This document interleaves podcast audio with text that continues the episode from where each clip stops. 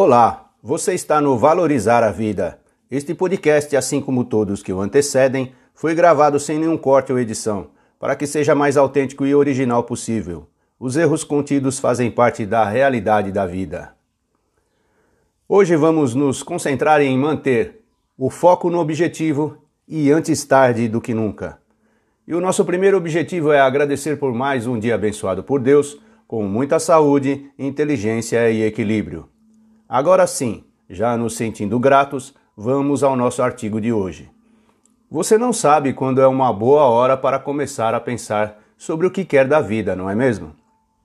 Hoje em dia, você tem uma vida corrida, agitada e se sente sempre muito ocupada.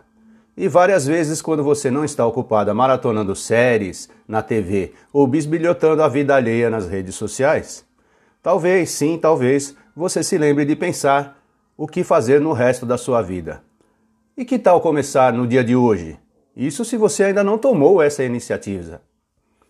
É tranquilo, pode demorar 10, 20, 30 minutos apenas, ou até mais que isso, depende de você, fazer a mudança em sua vida nesse mundo.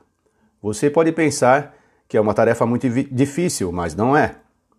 É claro que você já deve ter pensado nisso, teve algumas ideias maravilhosas do que deseja fazer na vida, mas você não colocou isso em prática, não fez um planejamento, não colocou no papel, não é mesmo? Esse é um bom momento para definir suas metas, atualizá-las e começar a agir. Veja algumas dicas para focar no objetivo antes tarde do que nunca. Primeiro, o início. Idealize como gostaria de ouvir os comentários sobre você na sua partida. Isso mesmo, os comentários das pessoas sobre você na sua partida dessa vida. É um pequeno hábito que está em um livro chamado Sete Hábitos das Pessoas Altamente Eficazes, da autoria de Stephen Covey. Esse pequeno hábito é definido como começar com o final na mente. Pense bem, você sabe que tem muito menos estrada a percorrer do que antes, que já caminhou bastante nessa vida. Então, o que faltou você fazer? O que gostaria de ter feito? Como gostaria de ter vivido a sua vida? Esse é o segredo. Viva a partir de hoje para que você consiga alcançar esse objetivo, o de ter a certeza de ouvir bons comentários sobre você. Segundo, defina alguns objetivos para a sua vida antes de partir, e não importa qual a área. Pode ser qualquer uma: família, viagens, educação, trabalho espiritual, caridade, entre outras. Você pode imaginar qualquer coisa ou área e criar inúmeros temas só para iniciar. Terceiro, aperfeiçoar seus temas. Logo após essa definição inicial, você deve aperfeiçoar seus temas, até mesmo reduzi-los a um número menor que o inicial.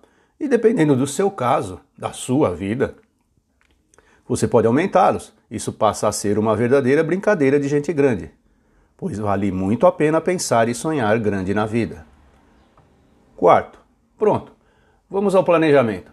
Se você já tem seus temas, suas metas, agora chegou a hora de planejar. Dividir suas metas em frações de tempo. O que você deve conquistar no período de 10 anos? Qual a meta nesse tempo? Pode ser em menos tempo, 5 anos, 3 anos, 1 ano, é você quem decide. Agora você já tem em suas mãos um planejamento detalhado e bem sólido. Quinto e último passo: a ação. O período de suas metas, como eu já disse, é você quem decide. Elas podem ser até mensais, semanais ou até diárias.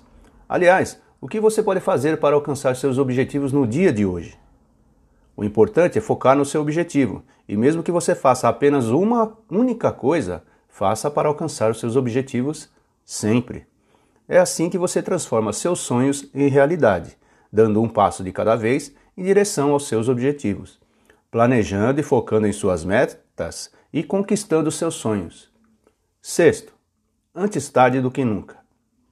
É a última dica. A maioria das pessoas do mundo vive dando desculpas para si mesmas para não tocar a sua vida de maneira a realizar os seus sonhos. Uma das desculpas é que elas estão velhas demais para começar qualquer projeto de vida, principalmente se tratando de empreendedorismo. Não criar um negócio próprio é muito usado esse tipo de desculpa, mas na realidade isso não é bem assim. A história nos mostra que idade não influencia na criação de grandes negócios. Sonhar é para qualquer pessoa de qualquer idade. Vamos aos exemplos. Henri Nestlé, Pois é, o inventor da farinha láctea, ao notar a desnutrição das crianças suíças, esse farmacêutico criou essa mistura à alimentação das crianças. Nascia assim a farinha láctea Nestlé. E o seu criador tinha apenas 52 anos. IBM. O Sr. Charles Flint criou um grupo de tecnologia em 1911, que deu origem à IBM. À época ele tinha 61 anos de idade. O Sr. Charles Flint fez parte do conselho administrativo da empresa até 1930, quando se aposentou, e isso aos 80 anos. Primeira franquia de Harland Sanders. Esse é o nome do criador da rede de lanchonetes KFC. Ele conseguiu seu primeiro contrato de franquia no ano de 1952. Hoje, a franquia de frango frito possui umas 20 mil lojas espalhadas pelo mundo afora. Na época do seu primeiro contrato de franquia, o Coronel Sanders tinha apenas 62 anos de idade. Pois é, essas histórias reais devem servir de inspiração a muitas pessoas pelo mundo. Afinal, antes tarde do que nunca, não é mesmo? Pois então, mantenha o foco no seu objetivo e simplesmente não pare nunca. E ficamos por aqui. Vamos à frase do dia. Quem sabe concentrar-se numa coisa e insistir nela como o único objetivo, obtém a capacidade de fazer qualquer coisa. Essa frase é de Mahatma Gandhi. E se você gostou do nosso artigo de hoje sobre o foco no objetivo e antes tarde do que nunca, continue em nosso site. Tem muito mais por aqui. Confira. Ah, deixe o seu comentário. Sua opinião é muito importante para nós. E até breve.